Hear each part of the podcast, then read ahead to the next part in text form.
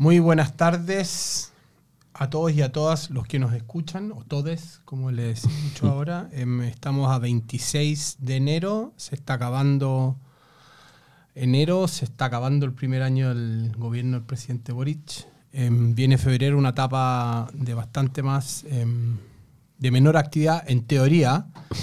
En teoría. En teoría, ¿no es cierto? Y estamos aquí con nuestro amigo de la casa, Sebastián Rivas, para hablar un poco de la coyuntura. Quizás podemos evaluar, partir por evaluando esta última semana y para hacer como una mirada de qué es lo que Sí. esperamos para marzo en adelante. Don Cristóbal Uneos, muy agradecido siempre, sobre todo de los amigos de la casa. eh, y sí, o sea, eh, en los grupos de amigos, en los grupos de WhatsApp, en los grupos en que uno conversa temas políticos, eh, pareciera siempre que estamos como en este meme del Capitán Haddock y, y Tintín. ¿Qué semana? Estamos a martes, estamos a miércoles, estamos a lunes, le ha, pas- ha pasado a veces, porque pareciera que el vértigo político es muy fuerte. Lo que ha ocurrido durante este último mes en varias dimensiones.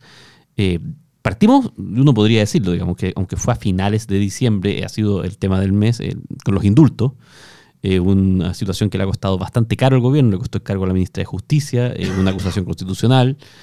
Luego eh, ha estado marcado también por las acusaciones constitucionales, que en ese punto sí el gobierno algo más de muñeca demostró, finalmente. No, no tanto con la acusación contra Marcela Ríos que se cayó ayer, con un margen bastante holgado, digamos, por- porque daba la impresión de que esa acusación tenía un poquito menos de posibilidades desde el comienzo, pero sí con la de Giorgio Jackson, que en algún minuto eh, había una amenaza real que si pasaba la Cámara de Diputados podía terminar con una de las figuras emblemáticas del Frente Amplio eh, afuera, digamos. Pero lo que podría ser un buen un 2 y que si uno lo complementa con otras cosas que están pasando, como por ejemplo el acuerdo, eh, o lo que parece ser un acuerdo por las 40 horas, ¿te acuerdas que habíamos comentado que este era uno de los temas que el gobierno no le podía sacar lustre? De repente queda empañado porque un, audio se manda mal, se filtra eh, y eh, empalma con una lógica que eh, yo creo que en general hay imágenes como que ratifican ciertas sensaciones instaladas y que al gobierno le cuesta mucho sacárselas, que es esta idea, eh, y que, que fue una palabra que el mismo presidente Gabriel Boric usó de la desprolijidad. Eh, y, y están en este minuto, digamos, en una, situación donde además, eh, habitualmente los gobiernos hacia este momento eh, o comienzos de marzo de su primer año hacen un cambio de gabinete. E- Es normal, digámoslo así. O sea, hay piezas que no funcionan, los gobiernos son muy cortos, hay que reaccionar, hay que cambiar la agenda. Pero pareciera, por lo que uno escucha, por lo que uno va viendo y, por, la, por el clivaje natural, de que este eh, cambio de gabinete no solamente va a ser un cambio de gabinete, sino que va a ser un reacomodo de fuerzas, eh, donde el socialismo democrático quiere ver reflejado el mayor peso que tiene hoy día y el mayor soporte que le da a la coalición de gobierno. Y bueno, eso también eh, uno dice, bueno, ¿hasta dónde uno lo puede ver como el, digámoslo así, entre- el retorno de los 30 años, digamos, el retorno de los 30 años contra, contra desprolijidad? Eh, ¿cuán, ¿Cuán duro puede ser para un proyecto político como el de Pro Dignidad o el de Frente Amplio que se ha propuesto siempre so- sobre la impugnación hacer esto? Hartas cosas para dar vuelta en este, en este fin de mes, Cristóbal Oneos. Em, así es, hartas cosas. Me decía una amiga extranjera ayer una observación que me parece bien interesante. Mirado desde afuera, todas estas cosas, el indulto, los audios, son irrelevantes. ¿No es cierto? Quizás nosotros en Chile No importa mucho. la- las sobre, la- las magnificamos, ¿no es cierto? Em, pero yo sí creo que tienen un impacto en que saca al gobierno de su objetivo principal. Y el problema que tiene el gobierno hoy día y su objetivo principal está en el Congreso, Sí. no está en, en el gobierno. Es decir, el gobierno tiene un problema de mejorar su funcionamiento, eso no está en, discus- en discusión, pero el desafío entre ser un gobierno desprolijo y un gobierno exitoso son aprobar sus reformas en el, en el Congreso. Em, tú mencionabas las 40 horas, finalmente la ministra Jara y el subsecretario Bocardo entendieron que tenían que negociar con la oposición y acoger parte de las iniciativas. Yo creo que esto es una muy, muy buena señal. Es una buena señal. No Ah, solamente sí. por que va a vi- viabilizar las 40 horas, sino yo lo veo como un preludio a lo que va a pasar con la reforma de pensiones. La Algo ministra- así está pasando también. O, o va para allá, o intenta ir para allá al menos. La ministra quiere aprobar y entiende política de que, dada la, la- la- la correlación de fuerzas, ¿no es cierto? eso significa acoger propuestas del- de, la, de la oposición. Claro, porque si no, no le está. Eh, Claro. Finalmente, finalmente y, y a veces uno puede parecer un poco crudo, pero nosotros siempre lo marcamos acá. Hay un tema matemático de fondo y, y- y- de suma aritmética, es decir, tú tienes que juntar el quórum que necesitas para aprobar Claro. las legislaciones que tú quieres. Claro, y en esa misma línea, ayer, em, ayer miércoles se aprobó en general la reforma de pensiones en la Comisión de, de Trabajo. Em, ocho contra, contra seis, contra una abstención, una abstención del diputado Durán de Renovación Nacional. Yo digo que una abstención hoy día es una luz de esperanza, ¿no es cierto? Siempre una luz de esperanza. Porque significa que es posible conversar con, con para el oficialismo, ¿no es cierto? Y la DC y el PPD que se sumaron a esta aprobación de esta reforma a conversar con em, la derecha para llegar a un acuerdo y yo creo que es una muy buena señal em, hacia adelante. Yo soy más escéptico lo que vaya a pasar en el Senado, donde nosotros vemos en Decide Chile y vamos a publicar algo en los próximos días, la polarización es mayor. Em, pero el desafío principal del gobierno es entenderse mejor con, con el gobierno. Y yo estoy de acuerdo contigo que estas dos negociaciones las de las acusaciones constitucionales van Son una luz de esperanza. son una luz de, de- O sea, de yo, esperanza. creo, yo creo que aquí hay un margen, y, y déjame, permíteme sumarlo con este último punto que tú mencionas, porque me parece que hace, hace el cuadro completo de que en general el gobierno cierra, quizás sin tanta luz, eh, o sea, sin, sin que sea algo tan visible, pero cuando uno lo mira completo aparece con una lógica de entender que no tiene mayoría Y que por lo tanto tiene que negociar punto a punto todos los elementos si es que quiere tener éxitos y si es que de alguna manera quiere revalidarse, eh, ya sea, siempre el objetivo de los gobiernos es eh, continuar en el poder, pero incluso si no, para quedar eh, en un escenario de mediana fuerza, porque el riesgo que tiene el gobierno es que el castigo en secuencia de, eh, digamos, en una lógica donde vas a tener elecciones el próximo año, vas a tener un plebiscito a fin de año, vas a tener luego una elección municipal al- el año siguiente, que esas elecciones finalmente te empiecen a cobrar la cuenta y, hagan que tu coalición llegue con un deterioro muy grande a la elección parlamentaria, en particular la presidencia también, pero a la parlamentaria de eh, 2025, que tiene costos muy grandes si es que eso es así. Claro, em, y por lo tanto, si no hubiera sido por la filtración del audio, probablemente el estado de ánimo del gobierno habría sido mayor, porque podría decir, apro- pensiones aprobó, tributaria se aprobó en la comisión, va a sala, la votación crucial va a ser en marzo en la sala y ahí vamos a ver si el partido, la gente, de qué lado del tablero está y vamos a ver la muñeca política de Marcel en un tema que es bastante controvertido, que es el impuesto al, al patrimonio. Absolutamente. Eh, ahora, ¿qué se viene para adelante? El, el Congreso acaba de nombrar al Comité Técnico de Admisibilidad y a la Comisión de Expertos. Aprobó un reglamento para el funcionamiento del nuevo proceso que parte el 6 de marzo. Y la gran incógnita que, tenemos, que tengo yo al menos es cuánto se va a involucrar el presidente y el gobierno con este nuevo proceso. Ayer, me acordaba de usted, de, de ti, de Antonio en particular, cuando vi esta nómina, porque ustedes, eh, y yo tuve la fortuna de publicarlo en la tercera, que en ese momento yo trabajaba, hicieron varios análisis durante el anterior proceso constitucional y en particular también durante este Congreso de ¿Dónde están los clivajes? ¿Dónde está el punto medio? ¿Dónde está el pivote? Digamos. Y acá, cuando uno empieza a mirar, eh, yo la primera pregunta que me hice, eh, un poco como medio intuitivamente, cuando veía la lista, en el entendido de que uno, a ver, a uno, a uno le encantaría pensar que esto va a ser un- una, una comisión, van a ser instancias meramente, eh, digámoslo así, técnicas, pero uno entiende que lo técnico no está separado de lo político y eso está bien en algún punto. Eh, ¿Dónde están los clivajes que ayudan a que eh, llegues al 60%, a los tres quintos, que es el, cu- 14.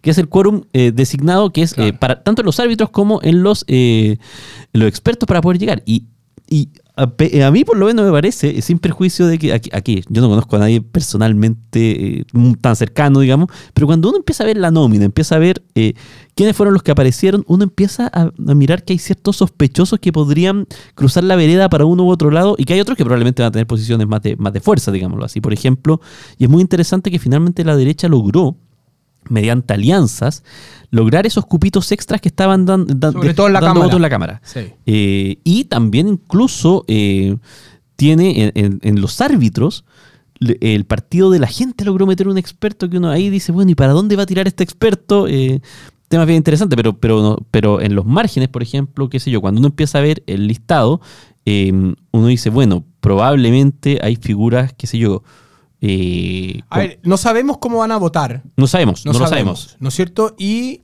además la votación va a estar contaminada o afectada por los 12 bordes. Absolutamente. Entonces, dicho eso, si yo uso la votación de la Cámara de Diputados Como un proxy. como un proxy, ¿no es cierto? Los representantes de los partidos nominados por la DC y el PPD son los más probables de ser clivaje pensando hacia la derecha. Claro. ¿No es cierto? Que podrían em, votar con la derecha en algunos temas, probablemente el PPD en algunos temas más que otros, que la DC. Y si yo pienso para el otro lado, ¿qué, qué expertos de la derecha podrían inclinarse a ideas de la, de la, de la centroizquierda? Em, nuevamente usando la votación de la Cámara de Diputados, lo más probable es que sean yo habría pensado que el nominado por Evópolis, Sebastián, Sebastián Soto, Soto. pero Sebastián Soto en realidad es de otro partido, ¿no es cierto? Y está, está mucho más a la derecha que, que el resto, y ahí yo le veo más posibilidad a Jaime Arancilla, Teodoro Rivera. em, en teoría, Caterín Martorell, tengo mis dudas. em, Pero, sí, son los puntos de, de- cruce. Probablemente, a ver, qué sé yo, respecto a ella, la, la- la conozco menos. qué sé yo, Alejandra Kraus probablemente, entre comillas, está más ubicada en un punto medio del espectro que eh, lo- el, el candidato, por ejemplo, eh, que Domingo Lovera, que está por el lado Frente Amplio, o Alexis Cortés, que fue nominado por el PC. Uno inmediatamente mira a Paz Anastasiadis, que es de la ADC, también como un punto de aquí puede Claro. venir algún acuerdo. Claro. Probablemente, eh, para mí es un misterio en lo personal lo que vaya a hacer eh, Marcela Peredo, por ejemplo. Eh, que, que fue la que Bueno, ella fue nominada con votos, con firmas de la, Con- de la centro derecha. confirma la centro derecha. Y probablemente hay un compromiso implícito Sí. de algún acuerdo. Y- em, y- habría que quizás preguntarle a Diego Charpen que negoció estos votos. Claro, y también, si es que uno mira para el otro lado, hay una incógnita, porque hay una persona que fue nominada por el, eh, por el grupo, eh, impulsada, digamos, por el grupo del Frente Regionalista Verde y Social. Claro, que Magali Magal- Magali Fuenzalía. que Magali Fuenzalía era la jefe de comunicaciones. Sí. Eh, entonces, ahí, digámoslo así, uno presumiría por el perfil que probablemente eh, el clivaje de ella debiera estar más hacia la izquierda. Mucho más a la izquierda. Debiera. Sí. Pero en el fondo, esto, esto va a ser interesante ver en la práctica, porque si en 24 personas hay una o dos que no se comportan Sí, como lo que ellos están esperado, tú ya lo dijiste, el número es, el número 14. mágico es 14. 14. Entonces tú necesitas solamente dos Sí. que no se comporten como está esperado para tener mayoría. Y eso es muy interesante en un proceso donde primero la pelota la van a tener los expertos en un comienzo y que puede- tienen poder de veto al final. Yo tiendo a pensar que probablemente el poder de veto al final tendría que pasar algo muy extraño para que lo usen, pero sí van a marcar la cancha de manera total al comienzo con una propuesta constitucional que perfectamente podría ser ratificada con dos. Tien- Uno tiende a pensar también que el, Consejo Constitucional no va a hacer eso, algo va a hacer, pero lo que vaya a entregar probablemente en mayo o en junio este equipo va a ser bastante completo. Entonces, a mí eso me va a interesar ver y hay un punto que no está tan definido, que es cuánto vamos a saber antes de que todo esté listo, en el caso de los expertos. Eh, ¿Cuánta publicidad vamos a tener de las sesiones? Yo creo que la sesión la van a hacer ¿Cómo, cómo los van a, cómo se llama? ¿Cómo lo van a cómo van a ir contando si es que hay avances en capítulo? Porque en el caso de la, en el caso de la convención, hagamos un paralelo, digámoslo así, con lo que pasó con la convención hace eh, el año pasado, digamos. Eh, cada uno de los puntos uno lo veía en vivo y en directo, quedaban registros, quedaban ser anotaciones, eh, uno lo supondría. Claro. Hay, hay dos diferencias. Nosotros estuvimos- hemos estado mirando el reglamento que fue aprobado por, por, el, por el Congreso, Ajá. ¿no es cierto? La Comisión Bicameral. Y hay dos cosas que son que nosotros vemos que son diferentes. Uno es, el Congreso ya estableció las subcomisiones. Sí. Son cuatro. ¿Ya?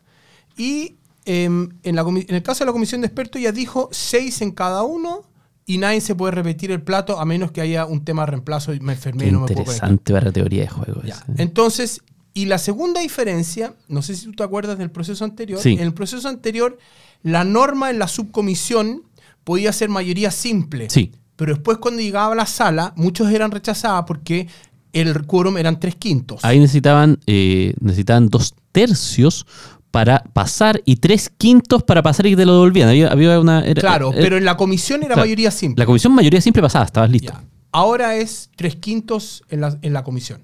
Por lo, y uno podría presuponer que Por lo tres quintos de la tanto- comisión tiene posibilidad de pasar, digamos, a. Y eso significa que si está bien repartido y es, y es bastante parejo la representación, si pasa por tres quintos la comisión, significa que en la sala, cuando estén los 24, Mm. la probabilidad de que se apruebe va a ser mucho más rápido. Y por lo tanto, la discusión en la sala va a ser más parecida a la discusión que tenemos hoy día en la Cámara de Diputados, donde las normas em, son, son discutidas en un- en una cosa mucho más ligera, Claro. porque la comisión hace todo el Ahora- trabajo. ahora- Espérate, ¿sí? solamente pa- para terminar. Y la otra diferencia que tiene el- este proceso, que tiene la comisión de expertos, es que toda la participación ciudadana quedó relegado en el Consejo Constitucional. Sí. Por lo tanto, la comisión de expertos se va a dedicar a las normas Un anteproyecto. un anteproyecto y por lo tanto no va a tener todo el rollo de participación ciudadana, las audiencias, todo eso, porque todo eso va a quedar para Y después. Eso empezó a generar ruido. ¿eh? O sea, e- ese momento inicial empezó a generar eh, bastante, bastante ruido en la, en la- Ahora, Cristóbal dirá, Ahora tiene sí. solo tres meses. Y usted dirá, ¿qué vuelta más larga para hablar de la influencia del gobierno? Bueno, es que uno empieza a contar todo esto y mi pregunta, cuando uno ve, ve eh, entendiendo que un gobierno es multidimensional y que un gobierno debiera atender en algún punto a la costo eficiencia, no he entendido esto necesariamente como economicista, sino que ¿dónde me enfoco yo que puedo sacar más cosas? ¿O dónde yo tengo posibilidades de tener mejores réditos políticos? Y en particular, eh, a mí me parece que el gobierno eh, le va a costar, al menos en la comisión de expertos, hacer demasiada influencia, porque cuando uno empieza a tirar los dados, incluso daría la impresión de que eh, es- o sea, o sea, quizás, quizás el gobierno puede impulsar en algún minuto alguna, alguna cosa eh, más o menos, más o menos, digamos, como pareja, pero daría la impresión en esto que... que, que- que- Lo que pasa es que lo, lo que pasa es que lo que al menos veo yo es es seguro que este año se va a aprobar una reforma tributaria. Sí. ¿No es cierto? No sabemos la dimensión, cuánto, pero va a haber una reforma O sea, a tributaria. ver, todos los gobiernos han tenido, uno no, Ah. no, no entendería que este gobierno no la tuviera tan bien, digámoslo así. Pero la reforma tributaria recién va a recaudar el próximo o el año subsiguiente. Sí, ¿no los cierto? efectos no se, van a, no se van a alcanzar probablemente a notar en este gobierno.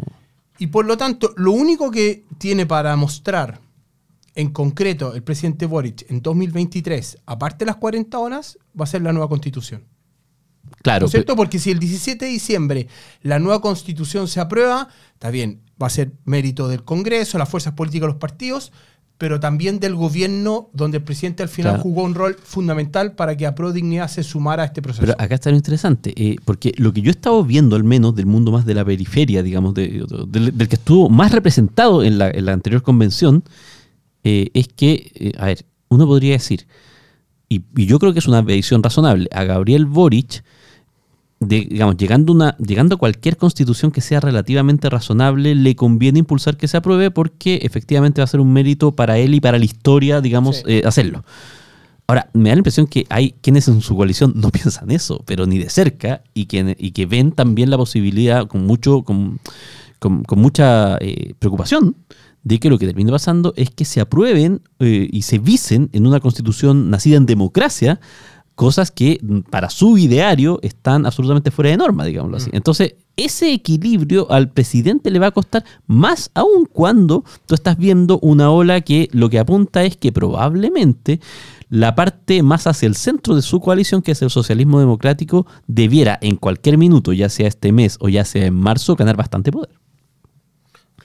Lo que hace más probable es que hayan dos listas y no solo una. Lo que hace más, o sea, la posición de fuerza hoy día es que hayan dos listas, Claro. digámoslo así. Em, bueno, se abren un montón de temas para el 2023. Em, probablemente en el corto plazo la comisión de expertos va a ser una novedad, porque Absolutamente. nominados por el Congreso muchos representantes em, de los partidos. Esto va a coexistir con la discusión del sexto retiro, que probablemente vamos a tener a fines de marzo, principio de abril. Y Ahora, el gobierno tiene algunas oportunidades. ¿ah? O sea, yo detecto, digamos, que, por ejemplo, un tema crítico como es el de las brechas de aprendizaje, eh, el gobierno se está empezando a meter, me parece que ahí tiene una oportunidad porque es algo donde puede levantar un tema que, que, no tiene oposición mucha, digámoslo así, y ganar algún rédito. Me parece que en la medida de que el gobierno también logre impulsar conversaciones sobre temas incómodos, incluso para su propio sector, como es el tema del de cómo, qué hacemos con el servicio de impacto con el servicio de evaluación ambiental, con el sistema de evaluación ambiental. Eh, puede tener ganancias porque estamos en un momento donde es probable que logre ciertos consensos. Sin embargo, y sin perjuicio de eso, claro, el tema constitucional, la posición que tiene el gobierno me parece que es un poco más compleja y que va a depender de estos clivajes porque, de nuevo, en la comisión de expertos eh, está más o menos 50 y 50, más o menos. Em, uno podría decir, bueno, quizás ahí puede influir algo, probablemente no, probablemente los expertos también van a ser bastante celosos de su propia pero después en la elección que viene, bueno, ese va a ser el primer test electoral del gobierno. Y ya estamos empezando a ver que pasan cosas raras. No sé si tú estabas despierto hoy día a las 6 de la mañana, pero llegó un candidato eh, con una. con, un video. Con un video, eh, con una bandera chilena. Franco París está en Chile. Y sabemos que el partido de la gente, eh, en verdad, es el partido de Franco Parisi. Es decir, ¿en qué sentido digo esto? Que uno en, el periodo que ha visto que Franco Parisi no los aglutina como figura, han estado muy dispersos, ya hay mm. como tres bancadas del partido, mm. es como Inti Gimani, digamos, uno ya no sabe cuántas, eh, cuántos partidos de la gente hay, pero la figura de, Parisi los ordena, y eventualmente Parisi, que, que en lo táctico político ha demostrado ser bastante preclaro, eh, puede estar entendiendo que hay una oportunidad, no el de competir, porque se invalida, digamos, para todo lo que viene, pero de impulsar una lista que pueda quizás retomar esta lógica, vamos, quizás vamos a pasar de la lista del pueblo a la lista de la gente. Eh, y eso es un tema que no es menor, digamos. ¿Tú vislumbras entonces que no va a ir con republicano? Pues no, puede, no, puede, ojo, puede ir tácticamente con republicanos. Lo que yo digo es que me, preocupa el partido de la gente como factor en el sentido de que creo que puede tener una fuerte presencia. yo interpreto la llegada a Parisi porque él va a hacer campaña por sus candidatos para que le vaya muy bien pensando en la elección municipal. Para que eso lo catapulte el 2025. Es increíble que nosotros siempre hablamos, siempre hablamos del cálculo político. Y es claro, lo que tú dices. A mí me hace total sentido una alianza republicanos-PDG porque se potencian. Ahora, ¿qué te deja eso de respuesta para un montón de otras cosas? Porque, porque sería una, alianza, esto es, esto es un romance de una noche. Y, creo que nadie lo pretendería más de otra forma.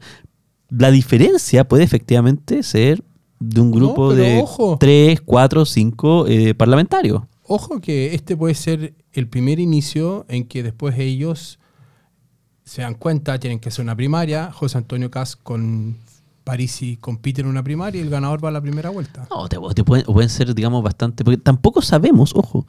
Yo creo que aquí, y, quizás este. Porque si esta es la teoría del sándwich, donde republicano aprieta a la derecha por la izquierda y el partido de la gente por la derecha, puede ser que terminen comiéndose un espacio que hoy día está ocupando la centro derecha y decir, bueno, hagamos junto una primaria el 2025 y el que gane nosotros dos va a ser presidente de no, Chile. a ver, y hay un, hay un tema, y, en el fondo creo que, creo que es como el gran, para mí es la gran preocupación a redondear. Nosotros antes, hasta este momento, teníamos bastante claro cómo hacer este análisis político, porque nosotros más o menos sabemos cómo son las reglas de las elecciones. Eh, claro, ahora con voto obligatorio va a ser distinto. Sabemos, o sea, espera, no solo con voto obligatorio, sino que es posible, yo diría que no es algo atrevido de, que eh, al menos en el Congreso eh, puede haber algún cambio de reglas con respecto a las elecciones o algo que incentiven desde la propia desde la propia el, propio, Consejo Constitucional eh, porque hay una cierta coincidencia por ejemplo de que el modelo hoy día de sistema proporcional como está instaurado en Chile genera una eh, un desincentivo político entonces chuta sabemos cómo va a ser ese modelo no sabemos hay pequeños detalles que te marcan todo esto yo me acuerdo hace muchos años de haber estado hablando con un experto de un partido político que me decía mira nosotros firmamos esto después de que nos garantizaron de que uno no podía hacer sus pactos electorales dentro de la misma lista. Yo decía, oye, ¿por qué? Porque si los partidos pueden tener esto, me decía el experto, se van a unir entre todos y me van a aislar a mí. Pero eso no es, eso no es un dogma de fe. Digamos, uno podría, podría hacerlo. Eso rompe con la lógica que yo he escuchado, por ejemplo, de que yo lo que entiendo es que aquí hay un cierto ánimo general por diversos motivos, en, una, en un lado por la ideología, en otro lado por el pragmatismo, de hacer una constitución corta. Sí. Eh, porque no quieren que deje, porque unos no quieren dejar establecido demasiadas cosas porque les parece que el Estado tiene que tener un rol mínimo, otros les parece que no es el momento porque no tienen poder, no tienen poder de fuerza, pero alguna de estas cosas se va a empezar a meter. Y yo voy a estar muy atento, me parece que, esa puede ser una, digamos. Sí, yo creo que ahí quizá el gobierno se puede meter y hacer algo de ruido. Vamos a ver todo esto a partir de marzo. Em, yo creo que estamos llegando ya al final de nuestro programa. Estamos llegando al final y eh, si usted me permite una pequeña licencia, eh, yo les quiero agradecer porque hemos estado acá conversando durante ya desde septiembre, incluso un poco antes, siguiendo este año que ha sido bastante agitado. Eh, este podcast se toma, se va a tomar un tiempo, se va a tomar un receso, digamos, vamos, ustedes salen de vacaciones. pero, Febrero no, no, estaremos. Pero yo le quería agradecer a Holster siempre el espacio, la presencia ahí, tanto tú como Antonio, que no está hoy día. son muy buenos amigos, así que ha sido un gusto poder conversar y seguir el pulso a esta a este año político que ha tenido arritmias, infartos, eh, ha tenido de todo. Muchas gracias, un placer para nosotros también. Nos despedimos y nos volvemos a ver en marzo. Que descansen. Chao.